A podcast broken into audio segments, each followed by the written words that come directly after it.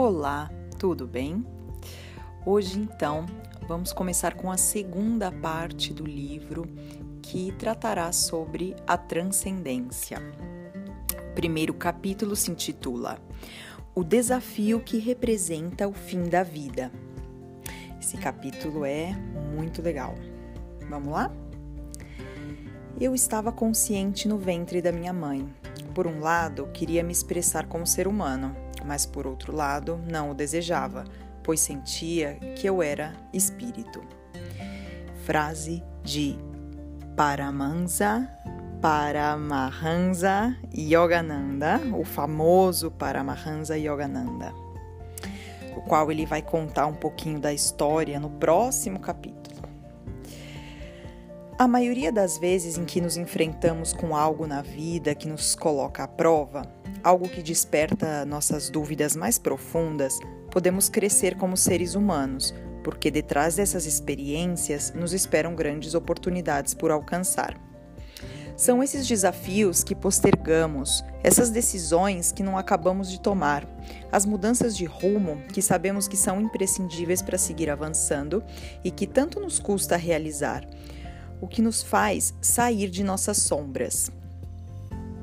E é detrás disso tudo onde se oculta uma grande luz para nós. Uma vez superado, obtemos a paz e a serenidade que desejamos voltar a sentir. A única condição é passar por essa tormenta interior e enfrentar isto que tanto tememos, porque é um umbral que nos separa de uma vida nova. Tamanha é a resistência que impomos para passar pela experiência, como grande é a recompensa que nos espera do outro lado. Além disso, o que acontece é que, ainda que a pessoa dê as costas a esses desafios, a vida vai cercando e fechando opções na mesma medida em que a pessoa se esforça para fugir dos mesmos. Repentinamente, o pessoal, o profissional, as relações, a economia, tudo parece colapsar é como um estranho malefício no qual, quanto maior é o desejo de conforto, a maiores pressões a vida te submete. No momento em que a pessoa faz um primeiro gesto para enfrentar essas provas vitais e toma a decisão de atravessar sua tormenta particular, assim de rápido as circunstâncias começam a mudar, abrindo-se novas oportunidades ali onde antes só parecia haver muros. Nesse sentido, afirma Viktor E. Frankl, entre aspas, quando nos enfrentamos a um destino que não podemos mudar, somos convocados a dar nosso melhor, elevando-nos acima de nós mesmos e indo mais além. Em uma palavra, através da própria transformação, e vendo na transitoriedade da vida um incentivo para empreender uma ação responsável. Fecha aspas. Talvez a vida nos envie contundentes mensagens por meio dessas provas. Experimenta, cresce. Todo o resto está em segundo plano. O que se aplica ao indivíduo se aplica à sociedade na qual se encontra, este se encontra imerso. Creio que podemos estar de acordo em que começa a se fazer necessária uma revisão profunda do modo em que vivemos no Ocidente Questões como o respeito ao meio ambiente, criar sistemas econômicos que não gerem crises periódicas ou passar algumas décadas verdadeiramente em paz e prosperidade poderiam ser os desafios nos quais, como sociedade, deveríamos nos focar seriamente. Mas, dentre todas essas questões essenciais, há uma em especial que a sociedade parece não manejar com destreza. É uma questão que requer ser afrontada porque fazê-lo nos daria acesso a uma nova luz, a uma existência mais rica e plena. Eu me refiro a como lidamos com a morte e tudo o que se vincula a ela. Simplesmente procuramos viver de costas a esse transcendental acontecimento, ocultando sua manifestação todo o possível. Mais ainda, gerenciamos esse assunto com uma curiosa ambiguidade no cotidiano, no entorno mais próximo, tratamos de passar batido pelo mesmo, que não nos toque muito a fundo, para que as questões que nos são escancaradas não nos obriguem a ter que pensar sobre elas. As notícias estão cheias de desastres humanos que nos apavoram. Compartilhar todos esses fatos sem mais, sem oferecer compromissos para que não se repitam jamais, ou para que as causas desses desastres sejam reparadas de imediato e definitivamente, se converte em um ato de profunda imoralidade por parte da sociedade que os dissemina, o que gera medo e incerteza sem oferecer soluções nem respostas. Neste ponto, nos encontramos. Ao menos no âmbito individual, podemos sim nos planejar para uma mudança importante. Ter sempre presente que estamos de passagem, como meros convidados, provoca questões tão profundas sobre a existência que representam em si mesmas uma enorme oportunidade para o crescimento. Viver desde a única perspectiva de ver esta vida como um sucesso garantido é manter-se em um estado de grande inconsciência. É como viajar pensando que o tanque de combustível do seu carro é inesgotável, sem levar em consideração, ademais, que esse tanque não tem um marcador que indique, indique seu nível, nem quando o combustível está acabando. Tampouco como de cheio estava antes de sair de casa, ou quanto de cheio estava antes de sair de casa. Imagina, gente? Pensa um pouco nisso. As decisões que você tomaria ao longo da sua viagem não seriam as mesmas se você pensasse que este poderia ser o último trajeto. Decidir sempre sob esse ponto de vista muda tudo. Te faz ser mais exigente com suas decisões, te obriga a estar sempre atento, te faz ser mais aberto às mudanças inesperadas do caminho e, claro, mais grato, porque cada pedaço do caminho percorrido é uma conquista. Ao longo da história da humanidade, praticamente todas as grandes civilizações abordaram este assunto com profundidade. Desde os primeiros hominídeos, temos importantes vestígios que apontam a um sentido inquestionável de transcendência. Enterros que seguem padrões e ritualizam o ato de morrer.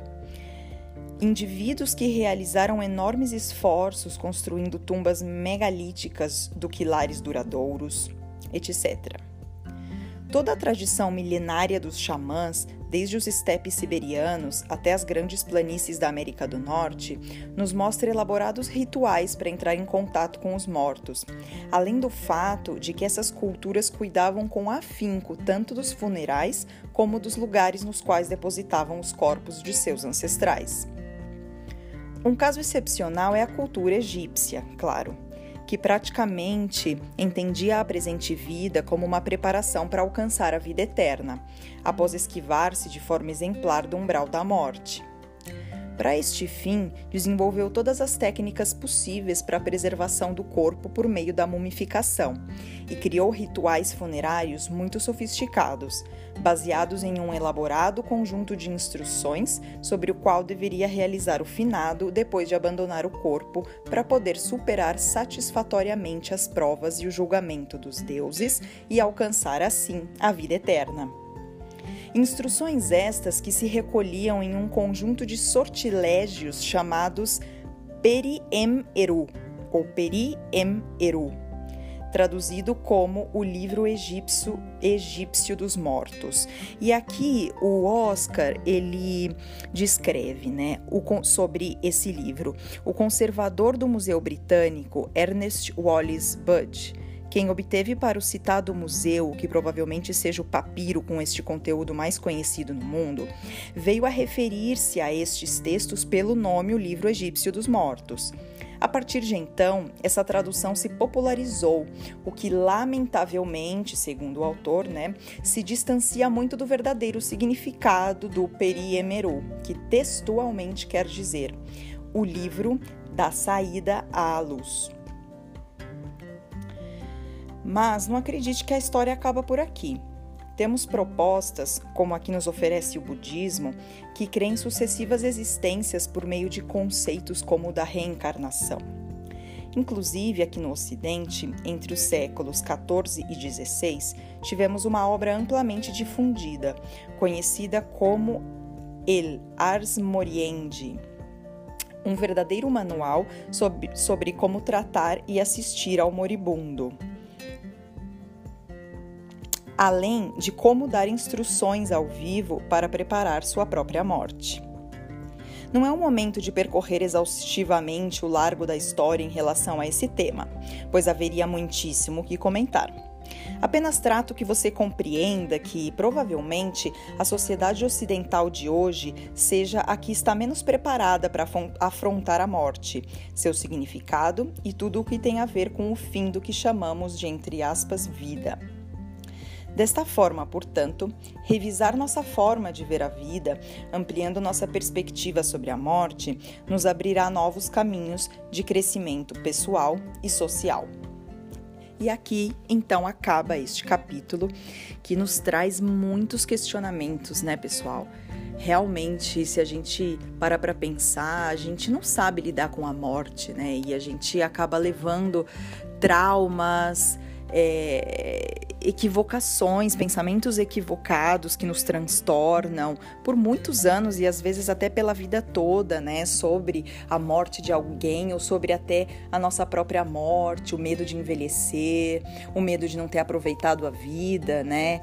E partir sem mais né? Ou um ente querido que partiu sem, né, sem que a gente pudesse perdoá-lo ou sem que a gente perdoasse a nós mesmos em relação ao que a gente fez a essa pessoa, ou sem ter dito o quanto a gente ama ou o quanto alguma coisa que a pessoa fez foi importante para sua vida, né? Ou o que seja, a gente acaba né, ficando realmente muito impactado, né, pelo entre aspas sumiço de uma pessoa tão querida ou de uma pessoa em que você não é, resolveu todas as questões que você gostaria, né?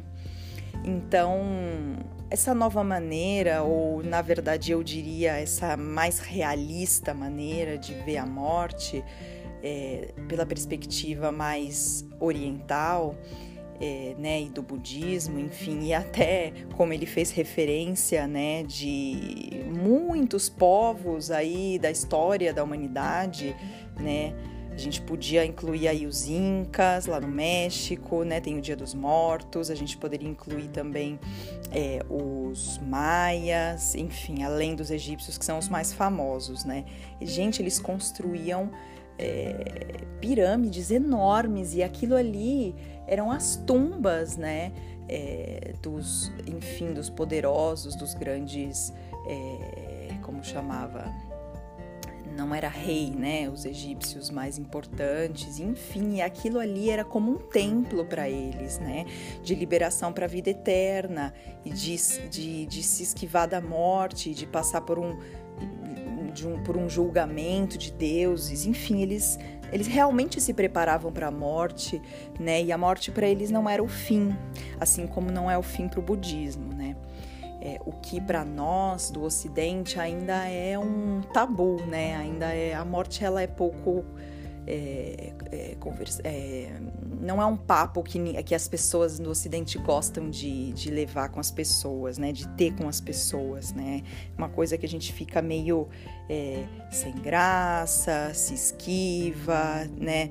É, fala sinto muito e acabou e volta ao assunto anterior, enfim, né? A gente fica sem graça, não sabe o que falar para aquela pessoa que perdeu alguém, né? Então, Vamos refletir sobre tudo isso e tentar estudar um pouquinho mais os ensinamentos e a história, que ela tem muito o que nos ensinar.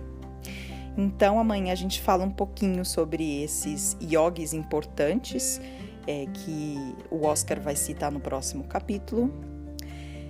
E até lá então. Tchau, tchau.